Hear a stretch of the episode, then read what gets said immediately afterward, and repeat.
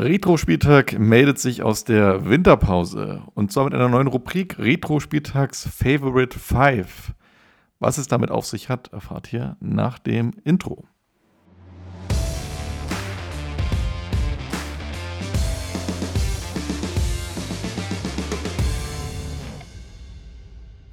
Ja, und damit auch äh, Grüße von mir.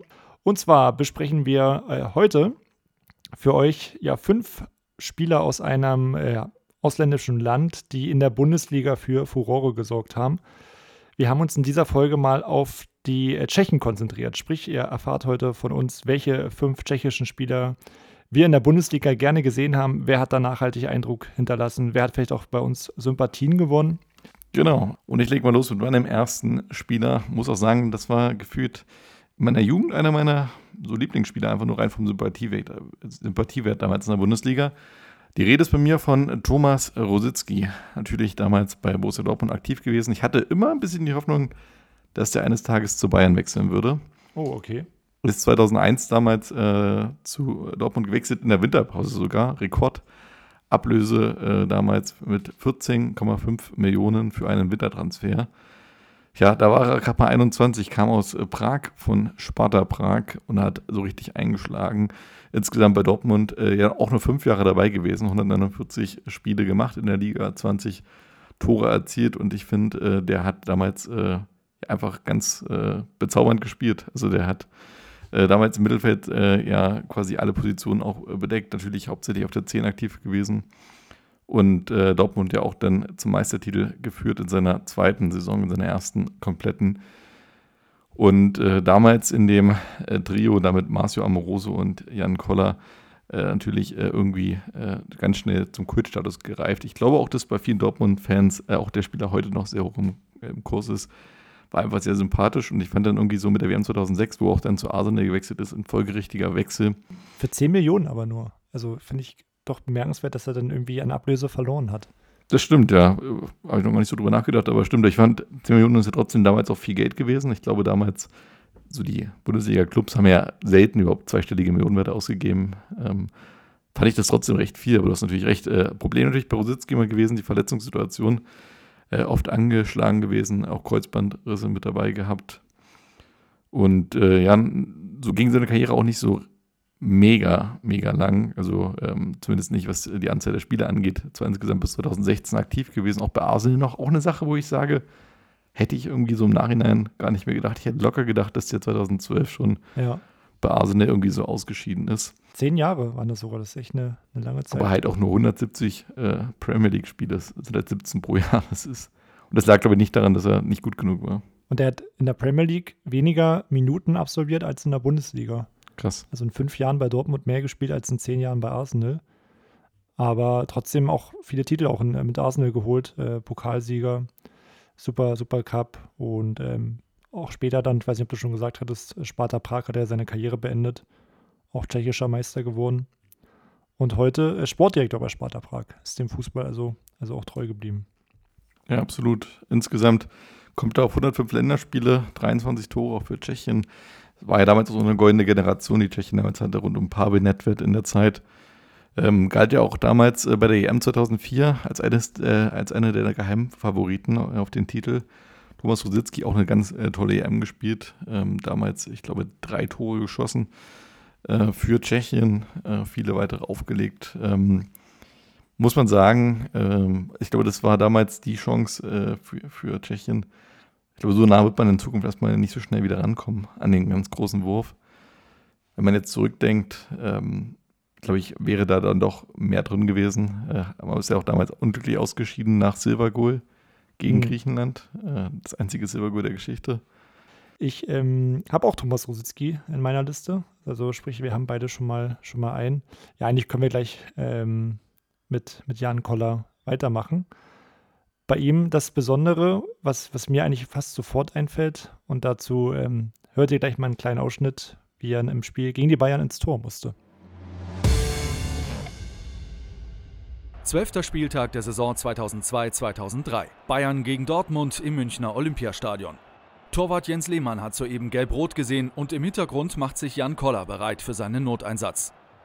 Die Schwarz-Gelben dürfen nicht mehr wechseln und sind nach zwei Platzverweisen in Unterzahl. Es muss also ein Feldspieler im Tor aushelfen, der 2,2 Meter Hühne Koller übernimmt. In der Schlussphase stürmt Keeper Koller bei einer Ecke sogar vors Münchner Tor, um noch den Ausgleich zu erzwingen. Der Ball erreicht ihn auch, aber es entsteht keine wirkliche Gefahr.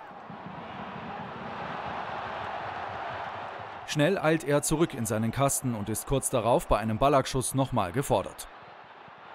Aufgabe souverän gelöst. Der Ausgleich gelingt allerdings nicht mehr. Die Bayern jubeln, aber der heimliche Star ist Aushilfskeeper Koller. Ja, eine Gegebenheit, dass der Feldspieler ins Tor muss, was, was wir leider lange nicht mehr gesehen haben. Finde ich, ich kann mich jetzt nicht zurückerinnern, wer jetzt so in jüngerer Vergangenheit mal ins Tor musste. Stimmt, ja. Schade. Liegt vielleicht auch mittlerweile daran, dass man fünfmal wechseln ja, das darf. Stimmt. Stimmt. Wechselkontingent wird selten äh, zu früh komplett ausgeschöpft. Ich meine, es gab ja auch Spiele manchmal, wo bei selbst bei drei Wechseln der Trainer zur Halbzeit schon drei Wechsel vollzogen hatte, weil es gar nicht lief oder so. Aber das hat natürlich jetzt bei den fünf Wechseln auch einiges erleichtert, äh, dass man auch sagen kann, bei Verletzungen und sowas ähm, kann man dann nochmal irgendwie was, äh, was tun. Ähm, ich erinnere mich sogar noch daran, 2008 oder sowas, glaube ich, war mal bei, bei Rostock durch Stefan Wächter, der dann noch mit Kreuzbandriss spielen musste, Stimmt, ja. weil sie nicht mehr wechseln konnten und keinen Feldspieler reinstellen wollten. Hat auch nicht so gut funktioniert. Aber stimmt, ich kann mich sonst auch nicht daran erinnern, wer der letzte war. Ich, boah, hätte jetzt fast gedacht, irgendwie jemand von Mainz, aber gute Von Frage. Mainz. Ich weiß, ich weiß es tatsächlich auch nicht. Könnte man mal eine Spezialfolge draus machen. Beste Feldspieler, die im Tor standen. Äh, zurück zu Jan Koller. Seine Hauptaufgabe war eigentlich nicht, wie jetzt in dem Ausschnitt vielleicht suggeriert, das äh, Tore verhindern, sondern eigentlich das Tore erzielen. Äh, ja, seine Hauptaufgabe natürlich die Tore für Dortmund machen. Ähm, kam ein halbes Jahr später als Thomas Rositzky im äh, Sommer ein, äh, 2001 für 10,5 Millionen. Also auch, finde ich, auch schon viel Geld für Anfang der 2000er. Wenn du überlegst, Rositzky, Koller zusammen 25 Millionen. Einiges an Geld. Ähm, ging dann später zum AS Monaco und kam sogar ähm, nochmal zurück in die Bundesliga zu Nürnberg, wo er aber meiner Meinung nach dann nicht mehr so auffällig gespielt hat. Also ich glaube, seine beste Zeit hatte er ja schon bei Dortmund. Auch natürlich, du hast es schon bei Rositzky gesagt, mit der, mit der Meisterschaft. Und am Ende stehen in, insgesamt 152 Bundesligaspiele, auch 61 Tore. Ist auch echt äh, keine schlechte Quote. Bei ihm immer das Besondere, äh, natürlich seine Körpergröße. War, glaube ich, einer der größten Spieler überhaupt in der Bundesliga mit 2,2 Meter. Zwei. Bei Transfermarkt steht bei Größe keine Angabe. Also ich weiß nicht, wer das nicht eintragen wollte. Aber ich glaube, er war 2,2 Meter, zwei, wurde immer gesagt. Ja. Und er hatte auch, glaube ich, so eine krass große äh, Schuhgröße. Da gab es früher auch, ich weiß gar nicht, ob man die noch rausfinden. Ähm, kann ich ja nebenbei mal schauen. Ansonsten, was, was sagst du zu, zu Jan Koller? Du hast ihn ja auch ausgewählt. Was hat da für dich den Ausschlag gegeben? Ich finde, Jan Koller ist zum Beispiel das Gegenteil von Thomas Rositzky bei mir, so was das Alter angeht. Ich fand, der kam mir damals schon extrem alt vor. Das, das stimmt. Also als ich äh, dann damals mich habe äh, für Fußball interessiert, äh, so 2001 äh, rum, äh, fand ich Jan Koller kam mir damals schon immer vor wie gefühlt Ende 30, war aber erst äh, Ende 20. Und ich finde, dafür hat er noch recht lang gespielt, also seine Karriere 2011 dann wirklich äh, beendet. Und was ich auch erstaunlich finde, klar, Körpergröße ist das eine, aber auch diese einzusetzen ist das andere. Und äh, seine Torquote ist doch beachtlich. Das hätte ich auch gar nicht mehr so gedacht. Damals bei Dortmund 60 äh, Tore in 140 Spielen und dann auch bei der Nationalmannschaft 55 Tore in 91 Spielen. Das ist wirklich eine ganz beachtliche Quote. Auf jeden Fall. Und da auch großen Respekt. Äh, ansonsten ist natürlich auch seine Karriere ein bisschen unvollendet. Dann ähm, hat natürlich dann auch nie den ganz großen Wurf machen können, aber immerhin äh, deutscher Meister dann geworden, auch mit Dortmund und äh, UEFA-Pokalfinale gespielt, Halbfinale der Europameisterschaft. Aber ansonsten äh, lief es halt nach seinem Wechsel dann äh, von Prag nach Anderlecht dann, äh, was Titel angeht, nicht mehr so gut. Und da war dann halt bei Borussia Dortmund auch die größte Station seiner Karriere. Genau, Karriere beendet hat er dann, das hätte ich nicht gewusst, in Frankreich beim AS Korn. Glaube ich auch eher in den, in den niederen Ligen in Frankreich zu finden. Und tatsächlich, um, die, um das Rätsel mit der Schuhgröße aufzulösen, er hat die gleiche Schuhgröße wie sein Alter zum derzeitigen Zeitpunkt, zwar 50. Ich glaube, das Schuhgröße 50, ich kenne keinen, der diese Schuhgröße hat, außer Jan Koller. Genau, damit haben wir beide äh, zwei Spieler schon weg. Ich bin mal gespannt, ob wir hier noch ähm, ja auch jemanden haben, den der andere vielleicht nicht hat. Deswegen ähm, bin ich mal gespannt auf, auf deinen dritten Spieler. Ja, mein dritter Spieler aus der immer noch gleichen Generation, auch bei der WM 2006 mit am Start gewesen. Die Rede ist von Thomas Ui van Luschny. Für mich einer der Spieler mit dem interessantesten Namen der Bundesliga-Geschichte. Als Kind immer schwierig auszusprechen damals. Auch immer ein Spieler, finde ich, der so prädestiniert bei FIFA geschrien wurde vom Kommentator in Schusssituationen oder sowas. Auch ein Fußballer, wo ich so das Gefühl habe, der war länger in der Bundesliga aktiv, als er wirklich da war. Insgesamt äh, beim Hamburger SV von 2000 bis 2004 da gewesen. 105 äh, Spiele gemacht für den Hamburger SV, auch nur zwei Tore, aber klar, er war halt auch aus meiner Sicht, dachte ich immer, eigentlich eher ein Sechser. Nee, Innenverteidiger. Aber tatsächlich ist er als Innenverteidiger gelistet. Richtig. Genau, auch das war für mich neu in meiner Wahrnehmung. Ähm, und natürlich irgendwie ganz markant immer gewesen äh, durch seine Frisur. Damals noch lange Haare gehabt und dann ging es nach der Zeit vom HSV dann zum AC Florenz, später noch Atletico Madrid, Galatasaray Istanbul. Also der hat wirklich bei größeren Clubs noch gespielt. Ähm, ja, und damals natürlich, ich habe es ja gerade gesagt, EM teilgenommen, Halbfinale, WM teilgenommen, damals Vorrunden aus. Und damals äh, war er groß auch beteiligt an diesem Vorrunden aus, denn er hat damals im Spiel gegen Ghana eine rote Karte nach einer Notbremse bekommen und somit die Niederlage quasi eingeleitet. Und dann stand bereits äh, nach zwei Spielen das Vorrunden aus fest, weil man gegen Italien auch noch verloren hatte. Und deswegen ähm, ja, einer der Sündenböcke gewesen da in dem, in dem Jahr. Er hat dann noch die UEFA Europa League mit Atletico Madrid gewonnen. Also auch da nochmal gab es einen großen Titel und ähm, Ja, also ich fand auch ähm, bei Hamburg echt ein guter Innenverteidiger, gerade halt Anfang der 2000er, wo auch Hamburg sehr erfolgreich war und äh, ja UEFA Cup und Champions League gespielt hat, war er da auch ein, auch ein Garant dafür. Ansonsten, äh, was mich jetzt gewundert hatte, wo er jetzt tätig ist, bei Galatasaray Istanbul als Sportdirektor. So doch eher eine seltsame Kombi in Tscheche in der Türkei als Sportdirektor. ja gut, war als Spieler aktiv, das hatte ich ja gerade Ja, aber auch, erzählt. nur zwei Jahre so. Ja. Also das ist jetzt nicht, dass du sagst, das ist eine Vereinslegende. Ja, also ich weiß nicht, was er gemacht hat für Ja. Galatasaray. Vielleicht doch, aber Wenn man Wikipedia anguckt, sieht das äh, Foto auf jeden Fall eher nach äh, Malestar aus als äh, nach ähm, seriöser Sportdirektor. Da ist er bei Wikipedia abgelichtet mit einer Sonnenbrille auf, dem, auf der Stirn, à la Mickey Krause, äh, mit Oh, echt? einem Ja. Axel-Shirt und äh, fetten Tätowierungen. Ja, Ich, also wenn du mir das Bild gezeigt hättest, ich hätte nicht erraten können, dass das Thomas von ist. Ich weiß auch nicht, wo er da erwischt wurde, in welcher, in welcher Lebenssituation. Äh, sieht auf jeden Fall ein bisschen fertig aus. Naja, sei es drum. Äh, der nächste Spieler, den ich gleich habe, äh, sieht bei Wikipedia aus, als wäre er verstorben. Dazu dann aber gleich nach Oh. deinem dritten Spieler. kleiner, kleiner Cliffhanger. Ähm, ich komme zu meinem dritten Spieler und bevor ich den verrate, ähm, gibt es auch für den mal ein, einen kleinen Ausschnitt, den er jetzt hört. Die Youngster Mohamed Besic und Kevin Ingreso waren 8 und 9 Jahre alt, als David Jarolim zum HSV wechselte. Mittlerweile ist er der dienstälteste Spieler mit Sonderrechten. Ich kann einen 32-Jährigen nicht behandeln wie ein 18-Jähriger. Der 18-Jährige, wenn die Bälle nicht trägt, kriegt auf die Ohren. Der Jarolim braucht die Bälle nicht tragen. Ähm, und ich muss in, ähm, dem Jarolim nicht mehr alles sagen. Ich muss mehr mit dem 18-Jährigen reden als mit, dem- mit dem David ähm, Jarolim. Ja, ihr habt den Namen einige Male gehört, um wen es jetzt gehen soll. Es ist wieder ein Ha- Hamburg-Spieler. Nach Thomas Uifalushi haben wir den nächsten Tschechen, aber ich glaube, David Jarolim, über den wir jetzt reden, hat noch etwas mehr Eindruck wahrscheinlich hinterlassen in, in, in Hamburg oder vielleicht auch in der Bundesliga. Hat damals sogar angefangen beim FC Bayern München. Das hätte ich gar nicht, hätte ich gar nicht mehr gewusst, tatsächlich. Ist dann ähm, aus der U19 ähm, ja, in die Profimannschaft gekommen, im Jahr 2000 dann zu Nürnberg und 2003 dann für ja doch eine schmale Ablösesumme von 800.000 zum Hamburger SV, wo er dann bis 2012 gespielt hat. Neun Jahre, hat mit dem Hamburger SV alles erlebt, vom UEFA Cup, von der Champions League bis zum, bis zum Abstiegskampf und glaube ich eine der, der größten Hamburger Legenden und tatsächlich der Tscheche, den wir hier haben, mit den meisten Spielen in der Bundesliga. Insgesamt 318 Spiele, Rekordspieler der, der Tschechen in der Bundesliga. Hamburg hat er dann verlassen, war dann noch äh, in Frankreich beim FC Evian und ist dann nach einer Zeit zurückgewechselt in die Heimat, hat dort noch für einige tschechische Vereine gespielt und ähm, zuletzt tätig war er auch in Tschechien als Trainer vom eher ja, unbekannten Verein äh, Viagem Usti. Ansonsten auch Nationalspieler wie, wie auch die anderen, die wir schon genannt haben. Und ähm, wie gesagt, ich glaube, für, für Hamburg damals auch eine echte Identifikationsfigur. Und Jarolim hat, glaube ich, das Kunststück fertiggebracht, in der Bundesliga der Spieler zu sein, der am meisten gefault wird und gleichzeitig auch am meisten fault. Das sieht man ja auch eher, eher selten. Du hast ihn nicht mit dabei, oder?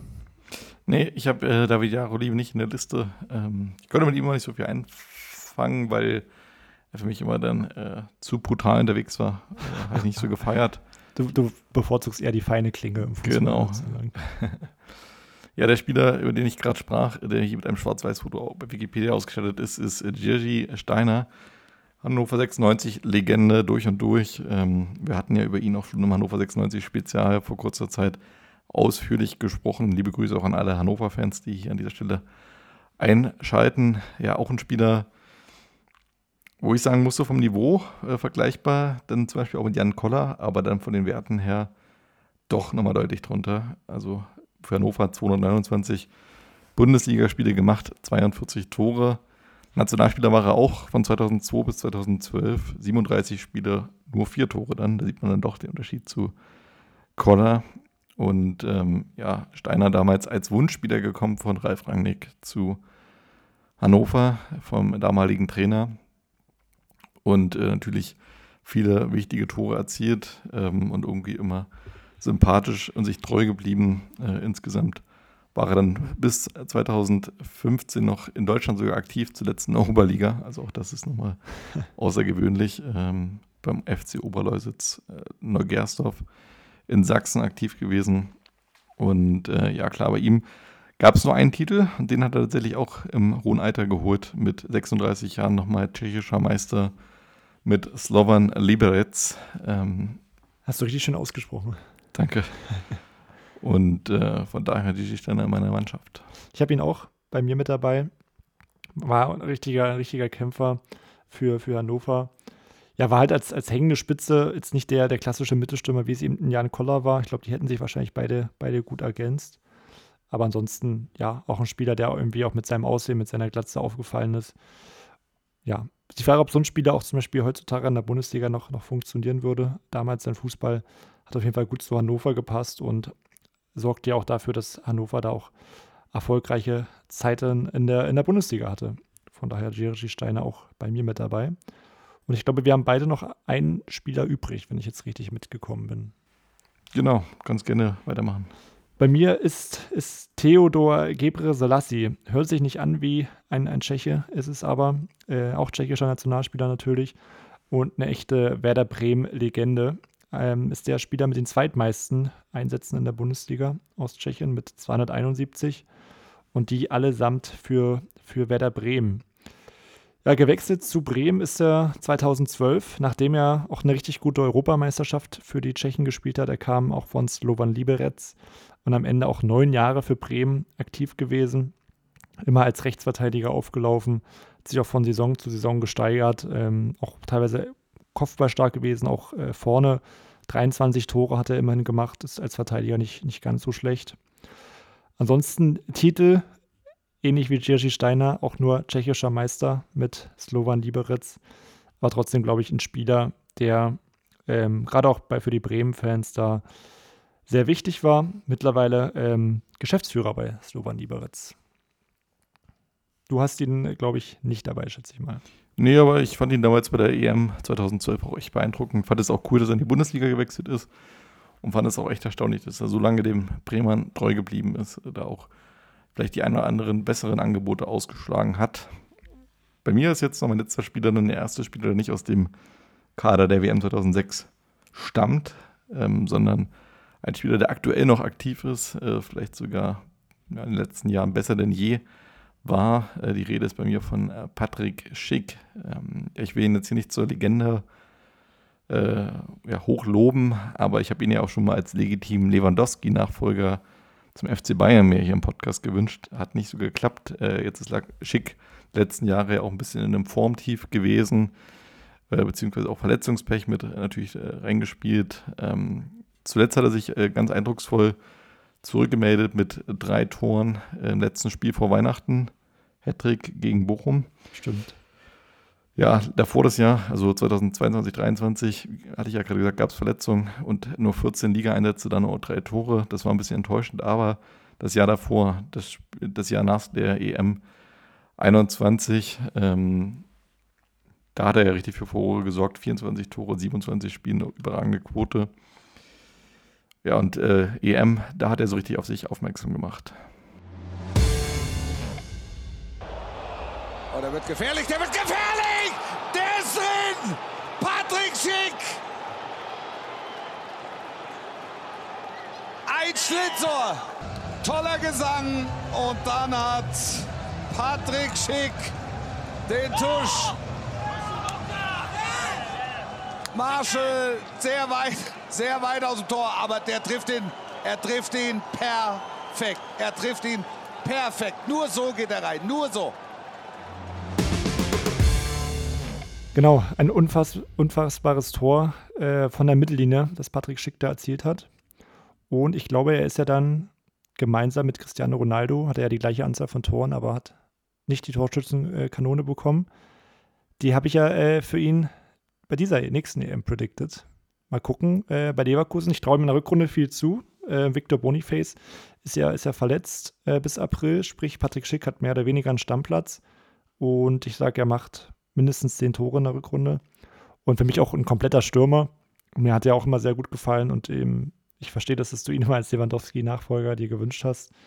Er bringt doch alles mit. Ich hoffe einfach, dass er, dass er gesund bleibt, weil die Adduktorengeschichte, die er da hatte, die war ja echt, echt langwierig. Ansonsten bin ich gespannt, wie er sich jetzt in der Rückrunde schlägt und bin mal gespannt, auf wie viele Tore er es noch äh, bringen kann in der Bundesliga.